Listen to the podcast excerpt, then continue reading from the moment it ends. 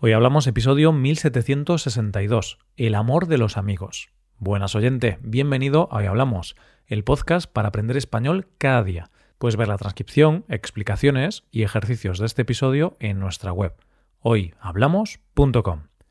Hoy finalizamos el tema del mes, el amor. En esta ocasión nos toca hablar de los amigos, de la amistad, esas personas que te conocen realmente, saben cómo eres y si un día estás depre, saben cómo hacerte reír. Hoy hablamos de los amigos. ¿Qué es la amistad? Definiciones hay muchas, y la mayoría de ellas se centran en que la amistad es una relación afectiva entre personas, donde los valores más importantes son el amor, la lealtad, la solidaridad, la incondicionalidad, la sinceridad y el compromiso, y que además se cultiva con el interés y el trato asiduo y recíproco a lo largo del tiempo aunque yo creo que la mejor definición es la de Albert Hubbard, que decía que un amigo es uno que lo sabe todo de ti y a pesar de ello te quiere.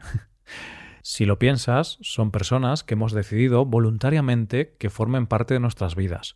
Son personas que hemos elegido, que no nos vienen impuestas, como la familia. Y en muchos casos los amigos son personas a las que les contamos nuestros mayores secretos, y a veces, incluso, nos conocen mejor que nuestra propia familia. Saben nuestros puntos débiles y vulnerabilidades. Hemos pasado buenos ratos con ellos y también malos ratos. Porque ¿quién no se ha peleado alguna vez con su mejor amigo? y conocen esa parte de nosotros mismos que tan poco nos gusta y sin embargo los amigos nos aceptan tal y como somos, no nos juzgan y nos quieren con lo bueno y con lo malo. También la amistad, como todas las relaciones que hemos tratado durante este mes, es algo que tenemos que cultivar. Es muy habitual ver amigos que en el pasado tenían una gran relación, pero por culpa de la dejadez o el pasotismo, la relación se fue enfriando y ahora ya no tienen tan buen rollo como antes. Tener buenos amigos es algo muy importante para la salud mental. Podríamos decir que tener buenos amigos es bueno para tu salud en general, aunque suene un poco raro. e igualmente, estar en compañía de malas influencias podría tener algunos aspectos negativos que comentaremos más tarde. Pero ahora vamos a centrarnos en el aspecto positivo de tener amigos. ¿Por qué digo que es bueno para tu salud?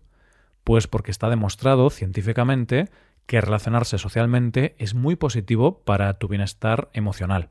Y es positivo porque la soledad es muy dañina para nuestro bienestar la soledad atrofia el cerebro, eleva nuestro estrés y en general nos puede hacer sentirnos mal anímicamente. Y gracias a los amigos evitamos esa soledad. Y al margen de lo que diga la ciencia, es algo evidente que podemos ver en el día a día. Con los amigos puedes hacer planes que te dan felicidad y reducen tu estrés. Si tienes un buen grupo de amigos, tendrás la sensación de que formas parte de un grupo, y sentir que formas parte de algo es una sensación agradable.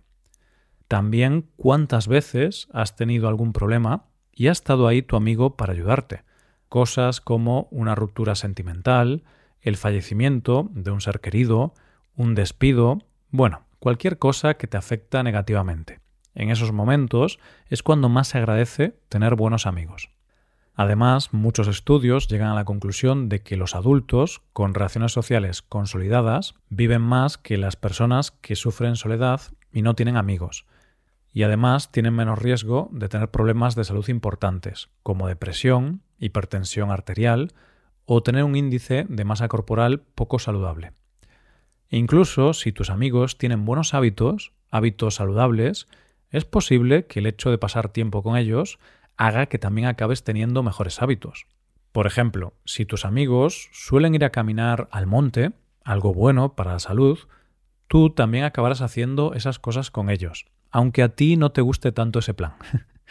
Pero bueno, esto de que tener amigos con buenos hábitos es positivo, también funciona de manera opuesta. Si tienes amigos con hábitos poco saludables, como ser muy sedentarios, consumir mucho alcohol u otras sustancias, es posible que eso también te influya y tienes más papeletas de acabar haciendo lo mismo. Podemos hablar aquí de las malas influencias e incluso de los amigos tóxicos. Aunque tener amigos es bueno, en general, hay algunas ocasiones en las que podría no ser tan positivo. Si tienes amigos muy negativos, que siempre tienen una visión negativa de la vida, o que son conflictivos, o que están metidos en problemas, eso puede afectarte. Con las relaciones tenemos que hacer caso al refrán de mejor solo que mal acompañado. Y bueno, también hay que mencionar que los amigos suelen ser personas que comparten los mismos valores que nosotros, o al menos valores similares. Y aquí te voy a contar un detalle personal de mi vida, algo que me parece bastante curioso relacionado con esto de los valores. Una cosa que me parece bastante curiosa de mi grupo de amigos de siempre, amigos que tengo desde los 16 años, es que ahora, después de 15 años de amistad, casi todos en el grupo tenemos valores similares, pensamientos políticos similares y nuestro código moral es parecido. Y digo que me parece algo curioso porque cuando nos conocimos, hace 15 años, no éramos así, no teníamos los mismos valores que ahora y éramos como mucho más distintos entre nosotros. Pero conforme hemos ido madurando y evolucionando, me da la sensación de que hemos ido influyéndonos los unos a los otros hasta lo que nos hemos convertido ahora. De hecho, siempre le decimos de broma a un amigo del grupo, que es el que piensa de forma más distinta al resto, que en poco tiempo ya cambiará de opinión y se unirá a nuestra secta, que es cuestión de tiempo. Entonces, este no es el caso en el que varias personas se juntan porque tienen valores similares, sino que, como estuvimos juntos durante tantos años, nos hemos influido los unos a los otros y por eso tenemos valores similares. Bueno, esta es mi anécdota personal, pero es algo que he visto en otros grupos, en otras personas y sus amigos, que aunque sean amigos de la infancia, cuando maduran, casi todos acaban siendo parecidos en cuanto a sus valores y moral. Por eso la importancia de los amigos que tienes, porque yo creo que tu grupo acaba influyendo bastante en la persona en la que te convertirás de adulto. Hay una famosa frase que se dice a este respecto. Eres el promedio de las cinco personas que te rodean. Y creo que es muy cierta. Bueno, hemos visto que los amigos son importantes. Es un pilar básico para tu felicidad y tu bienestar.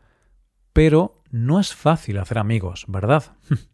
Bueno, seguro que algún oyente ahora estará pensando, eso no es verdad, para mí es muy fácil hacer amigos. Es cierto que esto depende mucho de cada uno. A algunas personas les resulta fácil hacer nuevos amigos y a otras personas les cuesta horrores.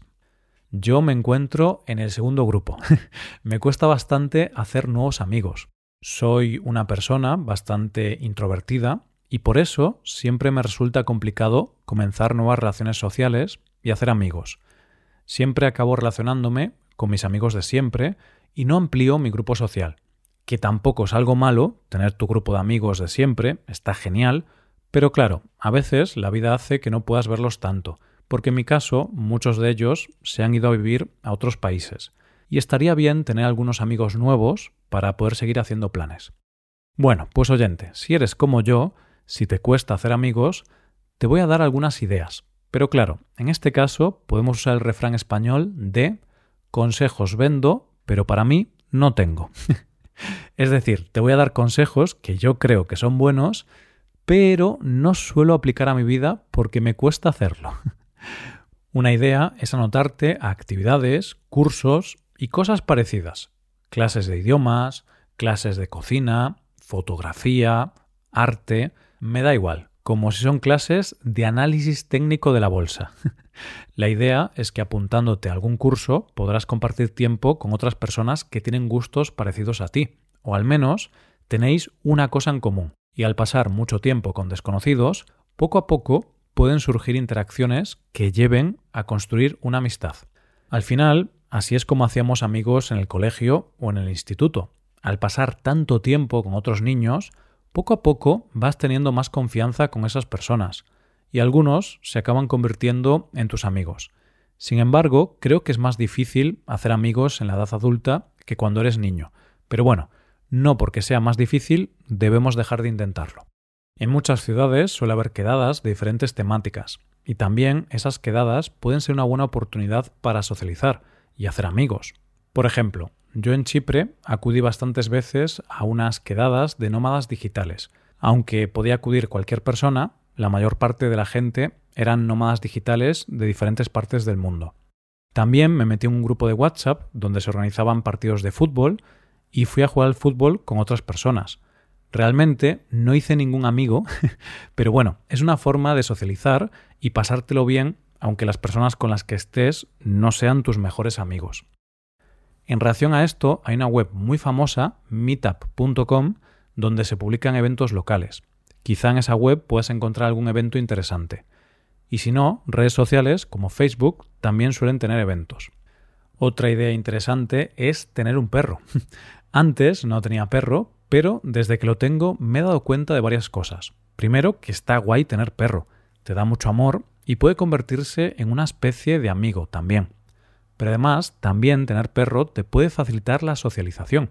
Quizá no vas a hacer amigos, porque para eso requiere más tiempo, pero cuando paseas a tu perro, seguro que te encuentras con otros dueños de perros y puedes tener una conversación con ellos.